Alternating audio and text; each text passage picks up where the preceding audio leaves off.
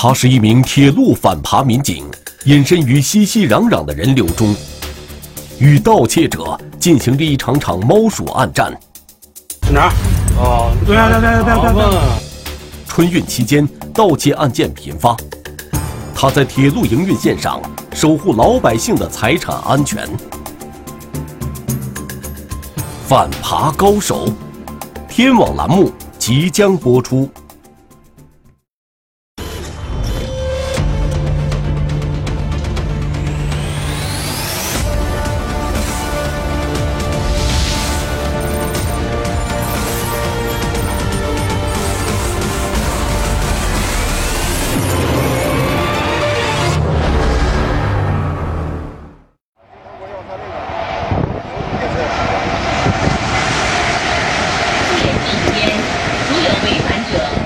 别动，别别动！我拿到你面前来亲拿拿拿前面亲？拿到哪边亲？拿这边亲。对啊，就是拿到你这边来亲嘛。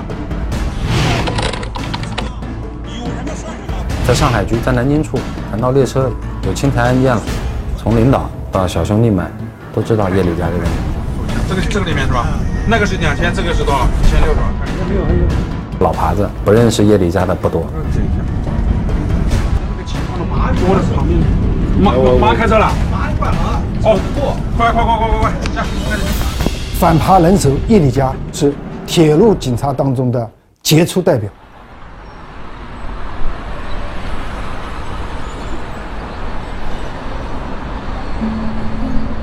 我叫叶李佳，是南京铁路公安处一名反扒民警，已经从事反扒工作十四年了。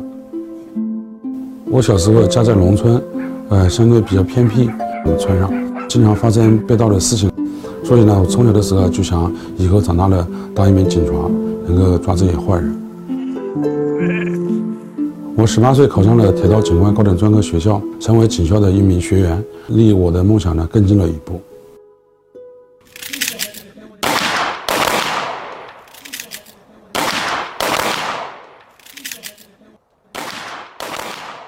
零五年毕业以后，我被分配到南京东站派出所。零六年。二月份，我被调到特警支队，然后加入了南京铁路公安处铁一小分队。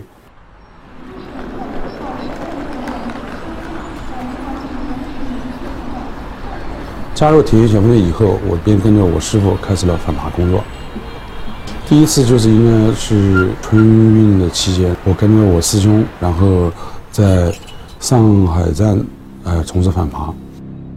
我在那边的时候，突然有个小伙子这挤过来，挤到我前面。前面有个小女孩背了一个双肩包，把小小姑娘的那个拉链拉开。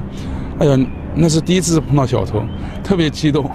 当时就是那种又激动又紧张，就一不小心就把碰了那小偷一下，小偷一下子就亲了，就走掉了，就没有得手，我也没抓到。反扒第一次就失败了，对，失败了以后非常懊恼，决心呢就是跟着师傅们，呃，多学习，然后多请教。这个事情简单吗？很简单，简单你说一遍，说一遍我记录一遍，好吧？嗯，也行啊，你说。小叶呢，对案件的侦破，只要碰到此类的工作，啊，两个眼睛就会发光。我觉得这孩子可能比较喜欢这项工作，看到是个可造之材，慢慢的也不讲收他为徒，就是平时有事没事总带着他，特别是遇到案件。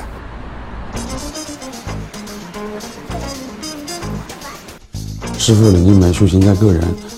更多的呢，还是要靠自己到现场去体会、去领悟。呃，练基本功嘛，最从要从最基础的开始练。一天啊，大部分的时间啊，都就是在站上去看、观察那个走来走去的人，然后呢，看看这看看他们的眼神啊，都是看一些什么地方啊，然后他紧接着看看下面一步有没有什么动作。从头到尾没人跟你说话，自己一个人默默的等，那是其实最痛最痛苦的就是这个。做我们这一行嘛，要吃得了辛苦，耐得住寂寞。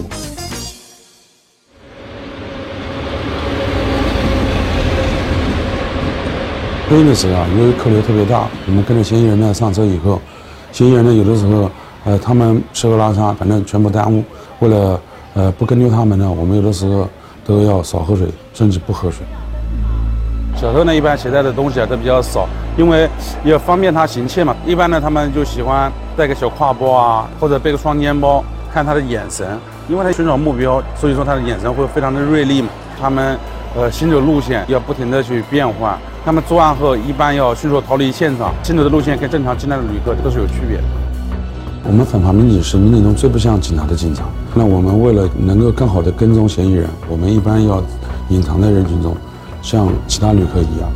我们呢一般就是说，呃，衣着嘛，穿着打扮也要就是说融入这个群体。如果我们跟踪的时候呢，尽量借助于现场的一些环境，我们的一些动作都要适合这个环境嘛。抓小偷真的也没那么容易，小偷他在现场有更大的随机性。好多时候我们要跟着他的作息时间去走。我们现场抓小偷，一个小偷发现难，二个小偷跟踪难，三个小偷抓现行更难嘛。那小偷呢，他挤在人群中，他有很多的就是自主性，而我们反扒民警呢，要跟着他，还要不被他发现，并且还要发现他偷到东西。所以说这个跟踪过程啊是非常非常困难的。抓贼要抓赃。去哪？哦，对呀，对对对对对，别动，别动，不动，别动，手手手放着。啊。这个包谁的？你们那边？我的，我的。你的？嗯。这里是几只啊？这有五只是吧？对。这个血糖机多少钱一一个？这是两百多。两百多。嗯。行，就是那就这样，大概你听听懂了，大概听懂了，听懂了。嗯，好好好，那行。小偷呢偷东西，有的时候呢，他你要选选择一个最好的一个抓捕时间。如果时机掌握不好，小偷把赃丢了，或者就是说在他没偷到的时候，你就去上前抓捕，都是打击处理不了小偷。哦就是在我们办公室这一块是吧？哎，让他们明天上午八点钟以后打这个电话，把这个电话给他没事。哎，好，那行，那没问题。嗯。今年八月份，我们陆续呢接到三起旅客报警，都是呢从南京站上车以后啊，把行李放到座位上以后，坐下来就发现，哎，裤袋里面钱物被盗，然后呢，我们立即组织人员呢开展了调查。三个失主呢都反映说有一男一女尾随他们。他们也反正不确定。什么衣服特征？说是都是深色的衣服。年龄呢？年龄四五十岁。这几件案件，我们前期这个打击处理过的有个两名犯罪嫌疑人，男女这个刮目线路有点相像。那我们到去路线调查，看看如果是同一伙的话，我们三起路线中应该都能够找得到。好，好吧。好。从这边，然后绕到天桥后面。啊。从这边过来，应该是刚下从。车快开的时候，应该从那边下来，跟老高说的，好像那个体貌特征，体貌特征还蛮像的，蛮像的是吧？呃，也是一男一女，一男一女。我们观看了录像，发现三辆案发列车开出之前，都有一男一女从车上下来。经过我们同事辨认，这两个人都是我们以前打击处理过的两名嫌疑人，所以他们有重大作案嫌疑。随后，我们把这两个人的照片呢给旅客进行辨认，呃，旅客呃发现确认这两个人就是他们看到的。当时下车的那两名嫌疑人。随后啊，我们对这里面嫌疑人的活动轨迹进行了研判，发现他们一般喜欢周五、周六、周日，呃，每天大概就是十二点钟左右到南京站，进站了以后呢，就来到站台。当北方的列车停靠南京站的时候，他们跟着旅客混上车，伺机作案，在列车开车之前再下车。他随机的，只要哪辆车多，嗯，就跟着队伍就进，进了站台之后，他就不出了。就一直在站站台里面，就来回的换换站台、换车次。根据前期研判他们的活动规律，我们决定八月十六号对他们进行监控、伺机抓捕。到时候老高你在金站口这一块，好吧？你到时候反正因为你对他相对熟悉一点，到时候你在第一道口这边，金站里这一块呢，卡到你可能我们后面跟起来更方便一点。上次你在候车室做做车衣，以后我们俩就是说在天桥上就是重点就是观察下车的旅客。对吧？重点看一下，就是开车之前有没有旅客下来。对对对对对，好吧。行。根据时间分工，我们一名同志守在进站口，一名同志守在候车室，我守在天桥。下午一点钟左右的时候，这两名嫌疑人从进站口进站，呃，守在进站口的同事随即用手机通知了我们。现场各岗点注意了，我们这个嫌疑对象，他们好像准备进候车室了。我看到了。看到看到，我已经上来了，没问题。这两名嫌疑人进入客车以后，就跟着旅客一起混进了站台，然后呢，他们站台上上了几趟车，呃，作案都没有得手。哎，沙总，他那个他们俩现在在二三站台那个马上幺二站就是下午四点钟左右的时候，呃，这两名嫌疑人上了杭州开往兰州的 T 幺二次列车，然后有女嫌疑人挡在一名旅客的前面，有那名男性人站在旅客的身后，对其实施了盗窃。得手后呢，他们两个人就迅速呢下车逃离到站台上。我们同事经过的同事经询问旅客以后确认以后，随即通知我们对其实施抓捕。我就慢慢的靠近他，就像一个普通旅客一样慢慢靠近他。我靠近他大概还有一步到两步远的时候，他感觉不对，他撒腿就跑，从这个这有个邮政通道，从栏杆上大概有三可能有三米高，直接跳下去了。跳下去之后，他当场当场他就他就他就没起来，当时摔的一脸都是血。你这都还跳下来，跳下来干什么？你送来了的？看，看，坐着，坐着，先坐着，你不要起来，就坐着。你已经腿已经跌跌伤了，我不要不要在那个里了啊！要你送医院对吧？有没有车票啊？没有车票怎么进来的？啊？有车票拿给我看呀。这个女的当时，她呢也也也自作聪明，她以为我们没发现她，她当时还在那个栏杆上还看了一会儿会儿，看下面的情况，然后嘛，后来我们把这男的安抚上了之后，然后我就去把这个女的另外也给抓了。据我们了解，男嫌疑人喜欢打拳，在他们没有作案目标的时候，还会在站台上练拳，并让女嫌疑人帮助他录制视频。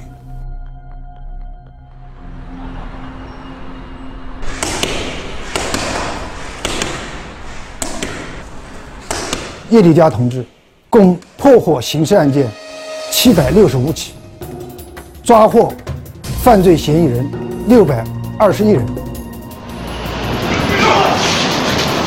为旅客挽回了经济损失三百五十万元，连续八年被上海铁路公安局授予反扒能手荣誉称号。叶李佳不像一个是在铁路上经常抓贼的那种，在我们常人印象中很精干、很睿智啊那种。第一眼让人的感觉呢就是憨皮皮的，然后还有点微微的哈腰啊。后来我知道了，也是因为长期工作的原因导致的。他给我的感觉就是特别肯钻研，能一盯能盯两个小时、三个小时。哦，最终看，哎，不是，算了，放弃。那就这样，嫌疑人能能能甄别出来，就是这样子，一点一滴，一个一个排除，无数次这样的这个这个这个判断失败，最后总结出来的。现在看一个捉一个，看一个捉一个。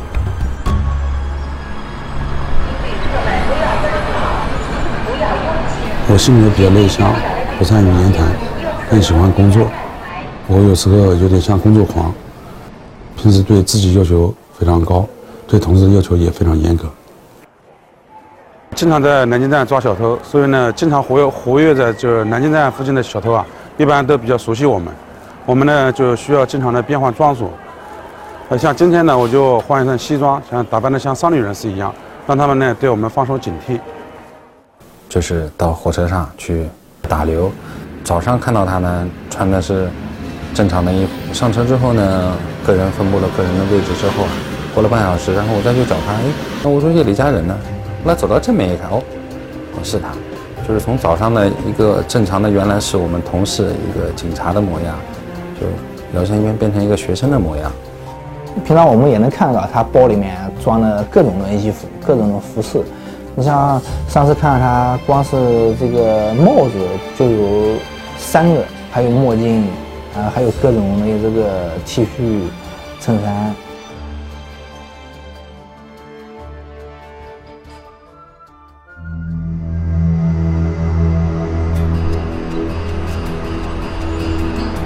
我们南京铁路公安处管辖线路达两千五百公里，人财物的高度集中、高速流动，也引来了盗窃犯罪分子的眼光。他们混迹于旅客之中，伺机作案。我放上 FT，我我 FT 你你你你你你讲吧。今年我参与侦办了大约一百起刑事案件。今年八月份，呃，我们接到一名男性旅客报案称，他于八月二十四日，呃，乘坐一趟，呃，上海虹桥开往南京的列车，他在无锡下车以后，发现，呃，放在座位上方行李箱包里面的两万元人民币被盗。反映过来情况没有事情。接到报警以后，我们立即组织人员对该案开展侦查工作。所以说，相关这位旅客的联系方式，同车在同车厢里能能找多少找多少。对对对。他这个钱有没有什么特征？钱钱是零散的放在家里的，不是银行取的。不是。实名制数据这一块，到时候我再来分析分析，看看有没有潜伏人员或者可疑的冒充身份信息吧。嗯。元芳，到时候你你带个兄弟，到时候去把那个录像调一下，调稍微调的细细一点细一点。什么？你到你联系一下失主，还有这位旅客的走访一下。行啊。就这样吧，那我们马上马上开工作。好。我们通过实名制数据分析发现，其中有一个旅客的身份证疑似被冒用，该张身份证呢购买了上海虹桥到苏州的火车票。随即呢，我们呃安排人员到上海虹桥调取相关视频资料。在这个今天的录像中呢，我们发现有一名中年男子在跟着旅客一起上了车，但是呢开车之前又下来了，然后呢，呃，并且返回了虹桥站候车室。呃，经过比对啊，发现是一名以前被打击处理过的嫌疑人杨某。十月份，技术部门反映该嫌疑人又回到了上海虹桥，有可能再次作案。明天到那个上海虹桥去看盯控一下，看能不能把他打打一个现行。大概十点多，从那个上海虹桥南南边进站口进来，然后呢，在那个人工售票、人工售票窗口买票。我们四个人，一人负责两节车厢嘛。到时候你反正你经验丰富一点，你就靠中间一点，先负责三四车厢。行行。然后元和你一二，呃，我五六，老高你七八。好。如果是如果是大号车厢的话，就是大大家相应车次车厢号加八。好，我们尽量在十点钟之前到。明天早上我们就坐七三八九过去。南京呢，发车时间是七点三十五，大家早上稍微稍微辛苦一下。好，好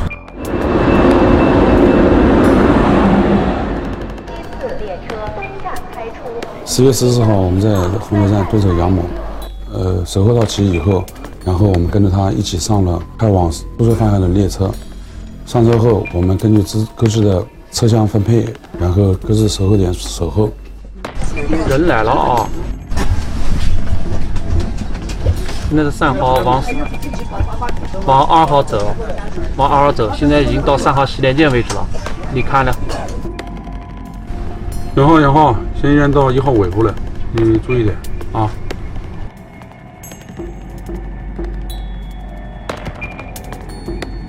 目标已经从行李架上把包拿下来了啊！杨某上车以后，在多个车厢实施了盗窃行为，我们一路是盯着他的，他到哪些车厢全部在我们掌控中。后来来到一号车厢，他趁一名旅客去打开水的时候，呃，从那名旅客座位上方的行李架上把旅客的一个黑色的公文包取了下来，然后实施了盗窃。随后杨某就往大号车厢逃窜。我们一边安排侦查员对着其进行继续盯控，一边找失主了解物品是否被盗。失主确认包内一万五千余元被盗。随后我们立即组织人员，然后在七号车厢将杨某抓获。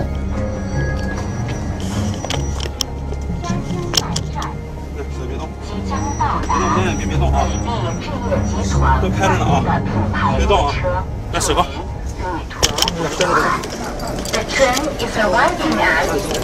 好，是是是是。钱呢？钱在哪？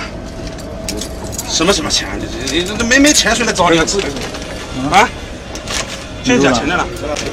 这来，来转过来，来背过来，转转过来，先转过来。你看一下，他都没过来过。在前面。你没过来过，别跟我在这边扯。来，来过来。不要在这边绕，既然找了你，就就没有不会没有证据的。快点东西找出来！哎呦，废话，来过来，来这这边坐里面坐着。哎呦，来等一下，过来去看一下，包里面打开来看一下。你自己讲，我就没那么没那么麻烦了。在哪边？包包里面啊，多少钱？那就省了呗。那边你你不要，那你就说在边上给我讲清楚就行了。哎，一直在开着吧？我这个开着。这里面呢？这里面多少钱啊？我是一万五。这边就一万了，是不是？哎，对，一万五了。五千吗？这里。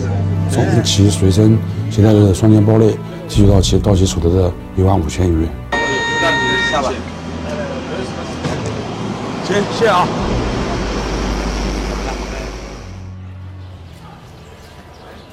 我平时也会看一看《孙子兵法》，因为其他其中很多的内容呢，对我们的工作也有很大的帮助。就像我们呃跟踪嫌疑人啊，讲究也要讲究策略，有的什么时候跟得远一点，什么时候跟得近一点，包括在审讯嫌疑人的过程中，也用到一些心理、一些策略。有没有用？讲这个话有没有用？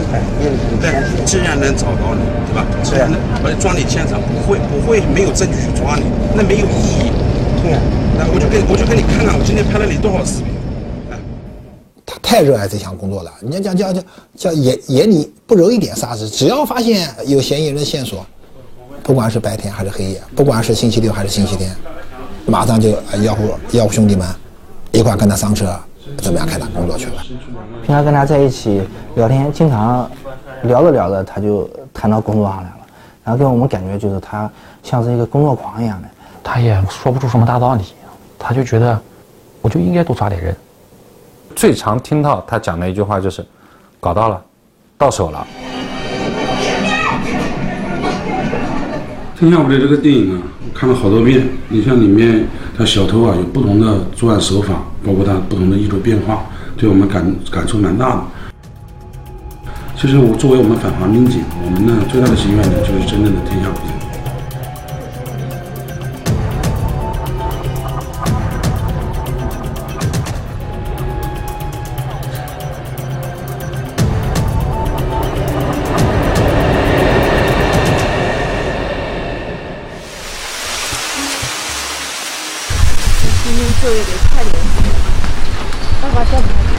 从事咱们这一行呢，风险很大，不管是父母亲啊、妻子啊，都很担心。我和我爱人是零九年结婚的，呃，我们一直分居两地，我在南京工作，他带着孩子在老家。我们一年见面的时间大概不超过五十天吧。直到一六年，他才带着孩子来到南京，我们一家人呃也才在一起。还要记一下本意，我觉得。本意不要记了。好。就用铅笔画，画错了还可以改。你要用那种钢笔画。孩子刚学说话的时候，他是很少回来的。他就是他爸爸回来的时候，他就不认识他爸爸，所以都是管他喊叔叔。绝大部分的时候啊，都是小孩，都是老婆一个人带。呃，什么事情呢，我这边都帮不上，所以呢，就是家里的大大小小的事情啊，有的时候他都不太愿意跟我讲，他就总是会说。跟你说了也没用，何必跟你去说呢？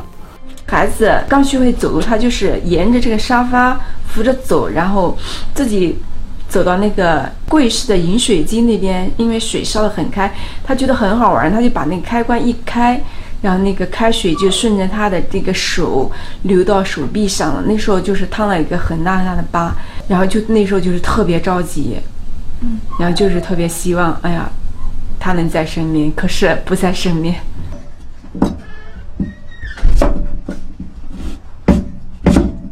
就是恨不得立立马就是赶过去，能够自己把事情担起来。但是因为工作原因，我都没有赶过去。